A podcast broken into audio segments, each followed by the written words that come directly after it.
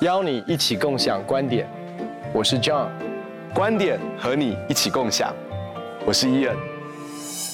哎，Ian，当我们讲到饶恕的时候，很多人会问：好，那我饶恕对方之后，还要跟这个人互动吗？如果要互动的话，要互动到什么种程度？如果他没有任何的改变，我心里面饶恕他，他再伤害我怎么办？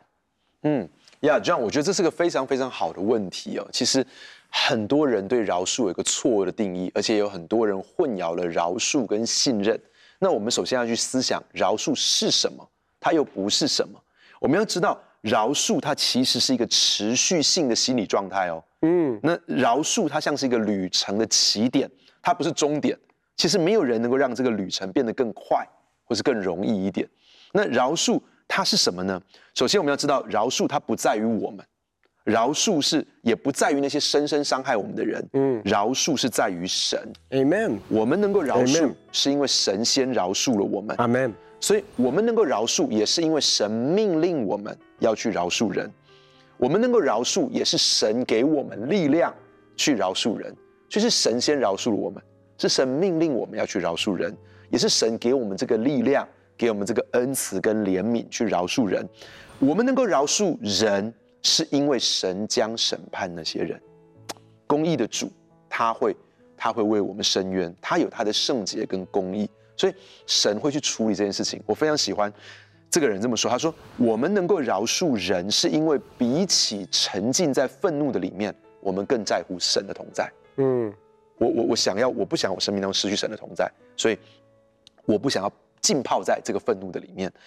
我们能够饶恕人，是因为我们在乎神更胜过。我们感受到的痛苦，我们能够饶恕人，是因为我们相信神会成就对的事。我觉得这句话对我是非常有帮助的。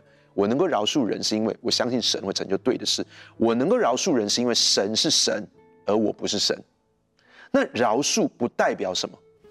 饶恕不代表我必须认同对方的行为，是。饶恕也不代表我必须假装这个不好的事没发生过。饶恕也不代表我要为他的错误行为来找借口。你知道，很多时候很多人饶恕就说：“哦，他当时会这么做是因为他怎么样怎么样怎么样怎么样。”可是其实你不必为他找借口。嗯，饶恕也不代表我们要把别人的罪行合理化，好让他看起来没有那么糟糕。饶恕不代表我们必须忽视别人带来的伤害。嗯，饶恕不代表我们。要否认别人正在不断刻意伤害自己的事实，所以饶恕更不代表我们要放任别人踩在我们头上，所以我们饶恕了这个人，不等于我们允许他继续对我们做同样的事。那我们饶恕不代表我们在他犯罪的时候不能举发他，我我觉得这个也是很有帮助，就是他在犯某个罪，你饶恕了他，但是你仍然可以举发。他违法犯罪的部分，饶恕不代表我们必须忘记别人犯过的错，饶恕不代表我们要假装没有受过伤害，饶恕不代表我们一定要和对方恢复过去的关系。我觉得这个是很重要的事情。饶恕不等于我要跟这个人恢复关系，饶恕也不代表我要跟这个人再一次的成为朋友。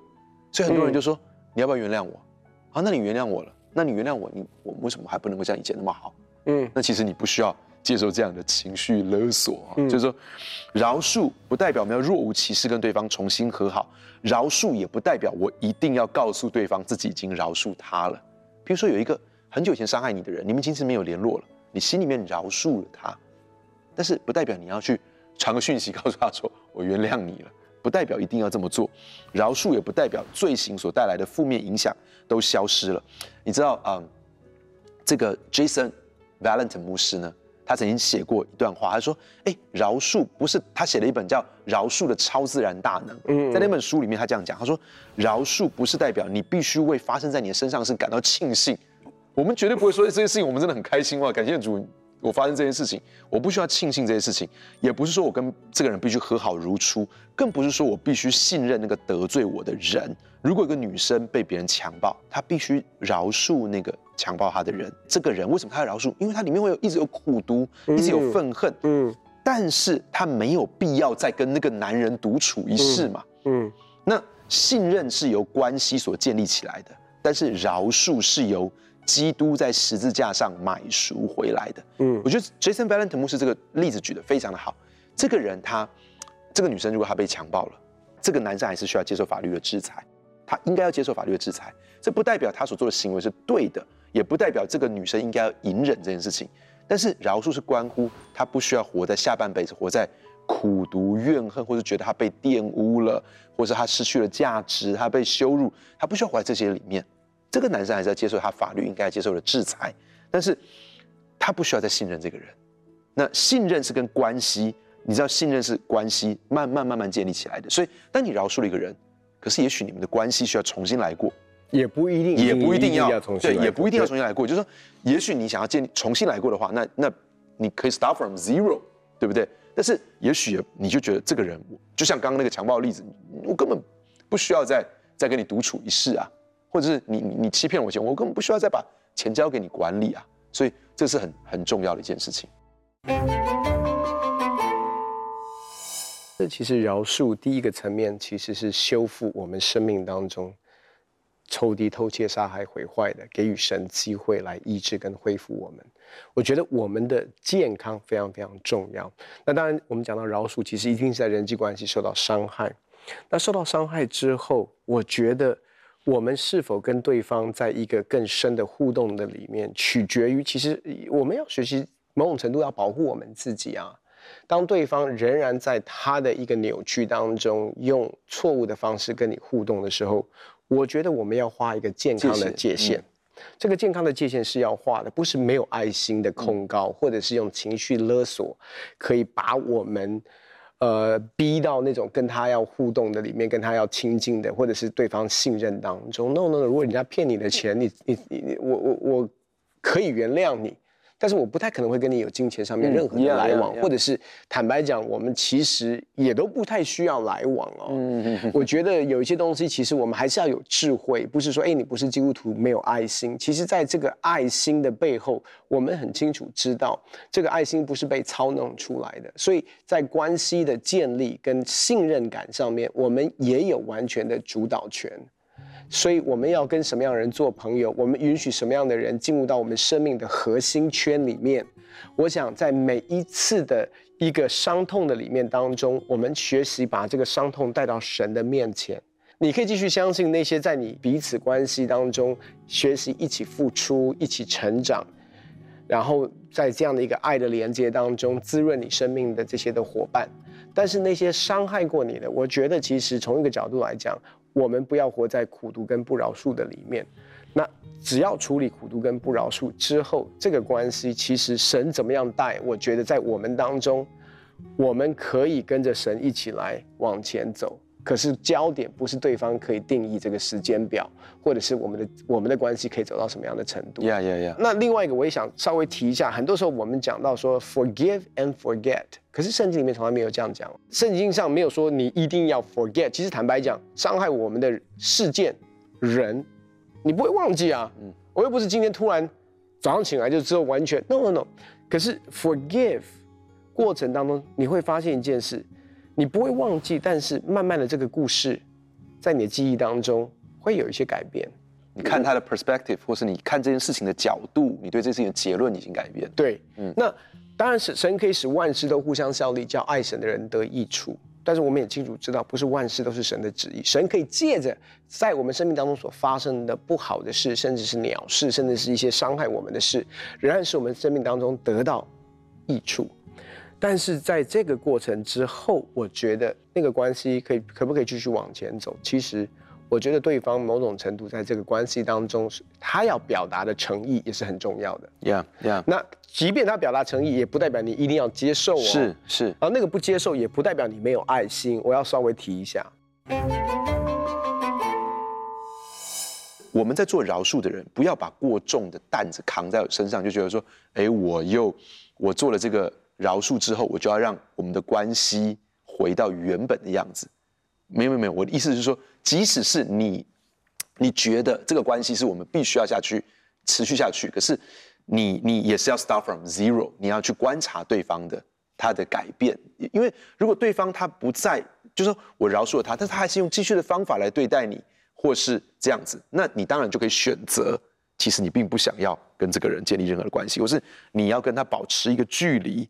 好，就是我觉得，我觉得这个第一个是，我觉得呃，对于这个做饶恕选择的人来说是非常重要的。是。第二个是对那个呃伤害别人的人，伤害别人的人也不能够就是觉得说，哎，你饶恕了我之后，我就期待你要马上我们要回到原本的和好如初。我觉得对别人造成伤害的人也要有这样子的认知，而且呢，也应该如果他很想要去改变这个关系。他一定要做改变，而且他要允许别人的心，在那个时间不是立刻如同你所想的，因为我觉得这个东西都是在不管在夫妻之间，或在亲子之间，或在很亲密的朋友之间，都会面对的一个议题哦。那我觉得我们都必须要去学习这个功课，就是说，确实有些时候我们是希望这个关系能够往前走下去。其实跟我们跟神也是这样子，譬如说神饶恕我们。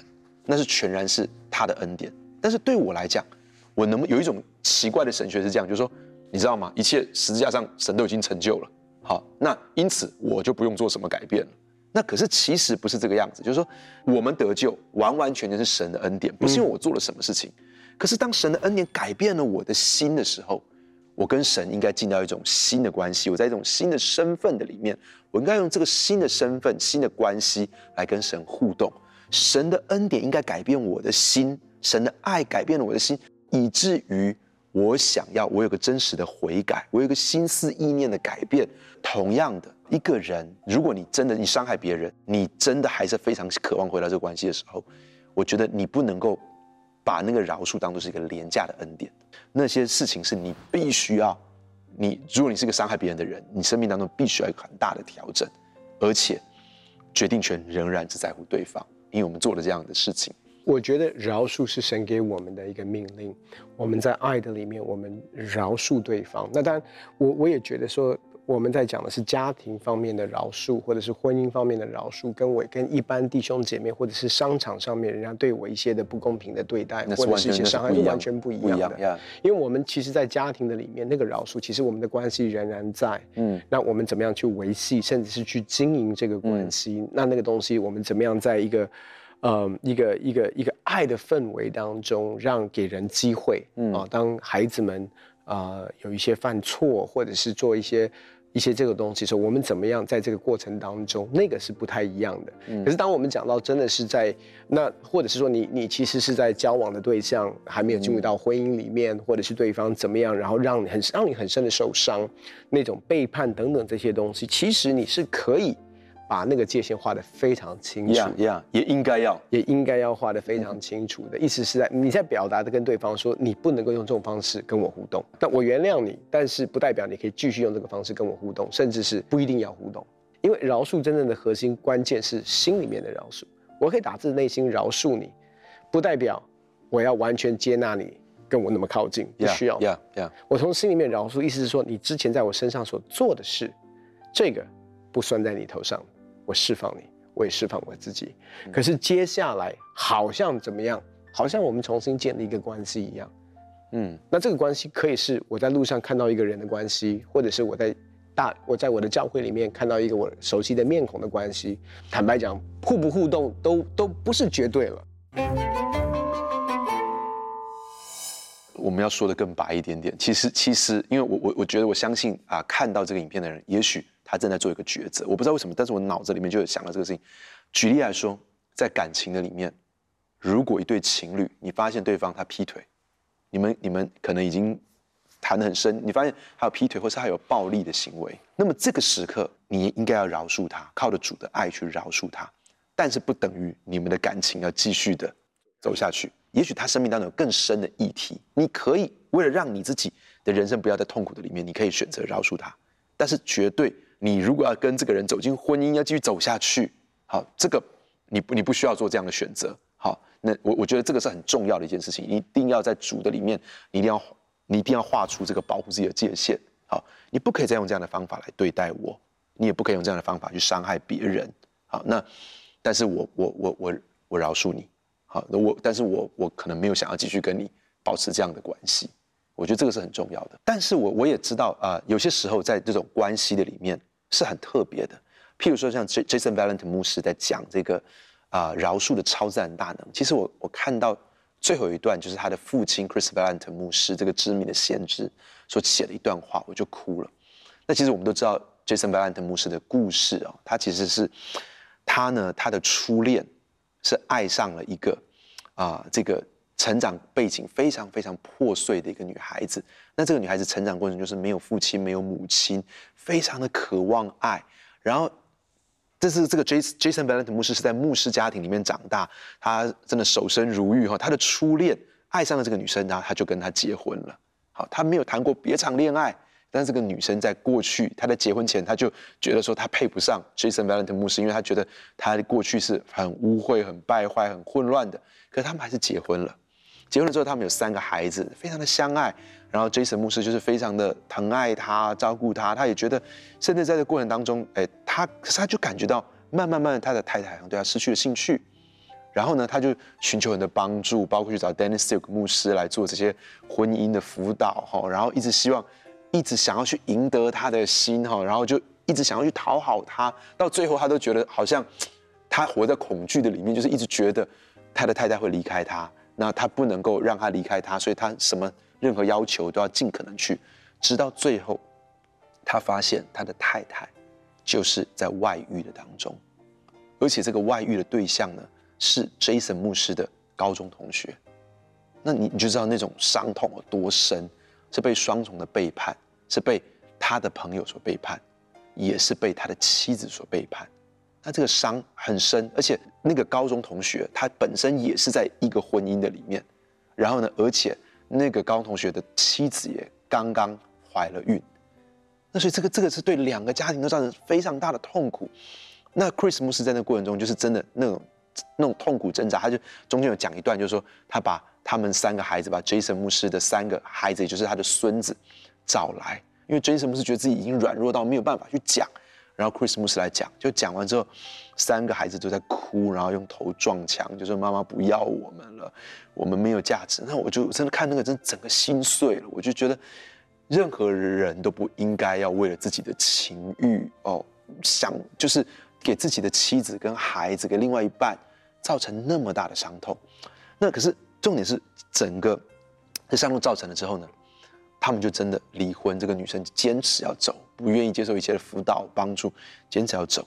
可是呢，她每一个礼拜有两次会到教会学，他们教会有办一个学校，他会来学校来接孩子。他车子常停在那个停车场的时候，Chris 牧师说他从停车场，他从他办公室就看到那个车子，他都痛苦到不知道该怎么办。他说有一次呢，他在带他的这个大孙子在路上的时候，这个孙子就问他一个问题，他就说：“爷爷。”他说：“爷爷，你喜欢我妈妈吗？”啊，他他他说他脑筋一片空白，在车上他都不知道该怎么回答他的孩子。他就说，后来他就他真的是那个圣经的教导，他就说一直进来了说，他说以利亚就是他孙子的名。他说，如果我们只爱我们喜欢的人，那我们算什么样的人？我当然爱你妈妈，我是他曾经有过唯一的爸爸，我以为永远爱他，不管他做了什么事情。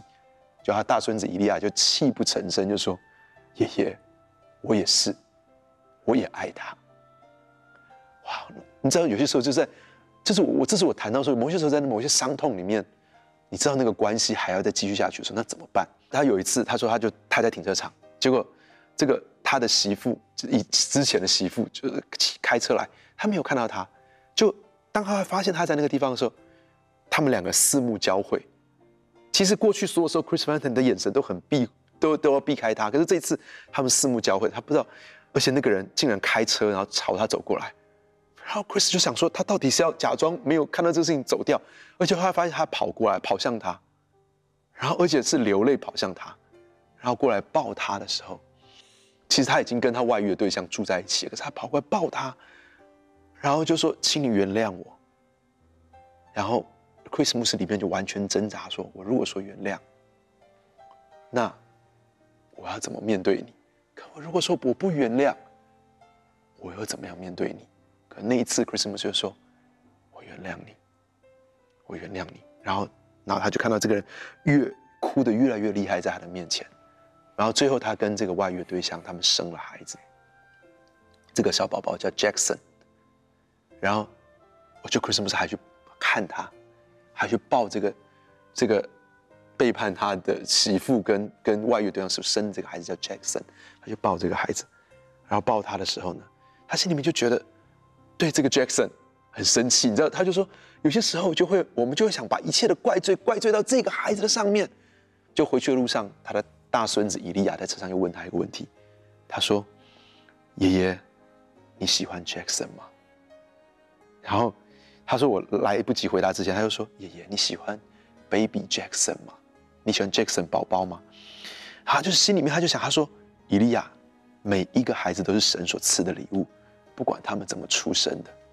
我爱 Jackson，然后他就说：“爷爷，我也爱 Jackson。”然后眼泪就一直流不停。他说：“我也爱他，他好可爱。”他说：“他一瞬间就发现，他们两个人曾经都想要把一切的问题都怪罪到这个 Jackson 上面，可这个 Jackson 也是一个受害者。这个 Jackson 也是受害者，没有在这个当中，没有一个人是赢家。”在这个案例的里面，没有一个人，可是至终神把这一切都扭转了，而且我我完全没有想到，Chris 牧师也把 Jackson 认来当做是他的孙子，他也把他视为是孙子来对待，而且 Jason 牧师也有很幸福美满的婚姻。就是我我我我要说的是说，人有他的错误，可是造成也造成了很大的伤痛，可是他选择了一个饶恕，在那个饶恕的里面。他自己经历到医治，他的孙子经历到医治，他们的家庭经历到医治。我觉得这是神饶恕所带来的医治的大能。我不知道为什么要说这个故事，可是我相信，也许有些人对这个故事对他们来说是有意义的，他们也会经历到医治。